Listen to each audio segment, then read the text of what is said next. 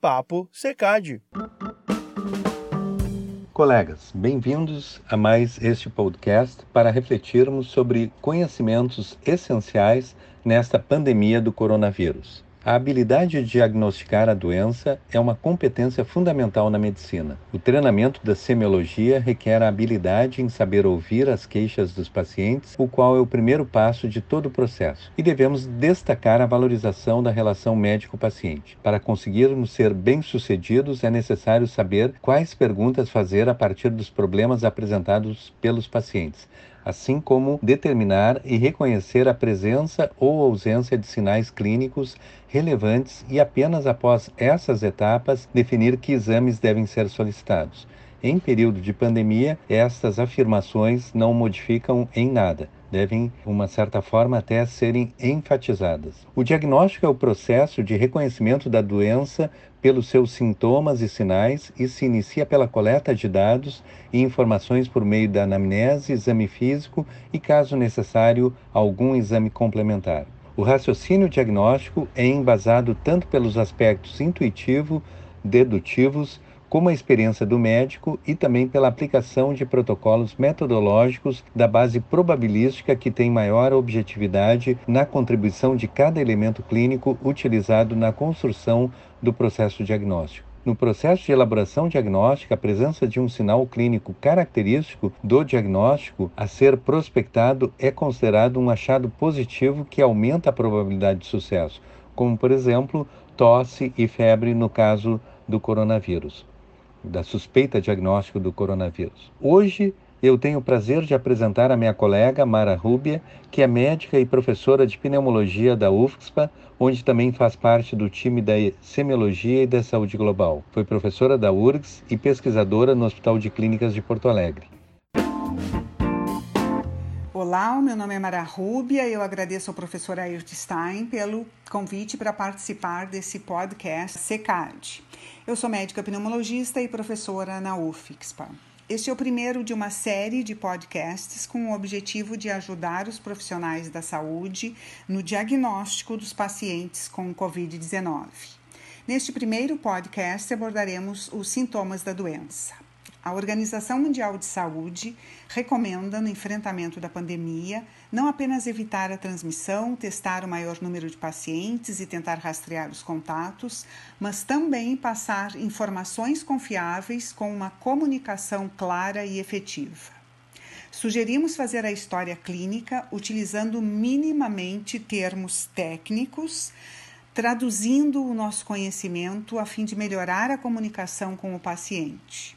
Nós usamos palavras simples, mesmo que o paciente seja um médico, mesmo que o paciente seja um professor, um pesquisador, porque na hora da doença predomina em todo ser humano o mesmo sentimento de impotência, de solidão e o desejo de voltar a se sentir saudável. Os principais sintomas da Covid-19 são febre, dor de garganta, dor de cabeça, cefaleia, dor no corpo e dificuldade para respirar. Mas nem todos os pacientes apresentam todos esses sintomas. A febre, de acordo com uma publicação recente no New England, ocorreu em apenas 43% dos pacientes na admissão hospitalar. Mas quase 90% deles evoluíram com febre durante a internação hospitalar. Este estudo, vale lembrar, analisou pacientes muito graves que foram para UTI e que alguns evoluíram para o óbito. Mas é importante destacar que a febre pode não estar presente, já que ela tem sido utilizada no rastreamento de possíveis pacientes em chegadas de aeroportos, por exemplo, e mesmo os pacientes sem febre podem estar inocentemente disseminando a doença. A febre costuma ser acima de 39 graus centígrados, é um sinal de que o corpo todo está cometido e reagindo. Se acompanha de dor de cabeça, cefaleia, mal-estar geral, os pacientes não conseguem sair da cama, estão muito cansados, com astenia, sem apetite, têm dores musculares, as mialgias, e dores articulares, as artralgias. Outros sintomas, como dor de garganta, coriza, obstrução nasal, espirros, ocorrem principalmente em crianças, sendo importantes os espirros porque nas gotículas que saem com o espirro é que acontece a disseminação, a transmissão do coronavírus. A tosse, em geral, é aguda, seca, durando as 24 horas do dia, sendo exaustiva, podendo até causar dor no tórax. Mas é preciso também lembrar que alguns pacientes já eram tossidores crônicos. Então, o que deve ser perguntado é se a tosse do paciente mudou, se ela piorou ou mudou alguma outra característica nos últimos dias. Os pacientes também podem apresentar uma diminuição ou ausência de olfato, que se chama de anosmia ou hiposmia, e também uma alteração no paladar, que se chama disgeusia, provavelmente por acometimento neuropático pelo coronavírus. Diarreia e vômitos com ou sem sintomas respiratórios ocorrem principalmente nas crianças, mas precisam ser muito bem investigados e tratados nos idosos que podem facilmente se desidratar.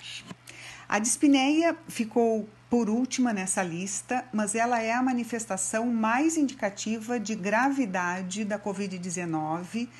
A falta de ar, a dificuldade para respirar, o peso no peito, requer a busca de atendimento médico, porque o paciente poderá necessitar, inclusive, de UTI.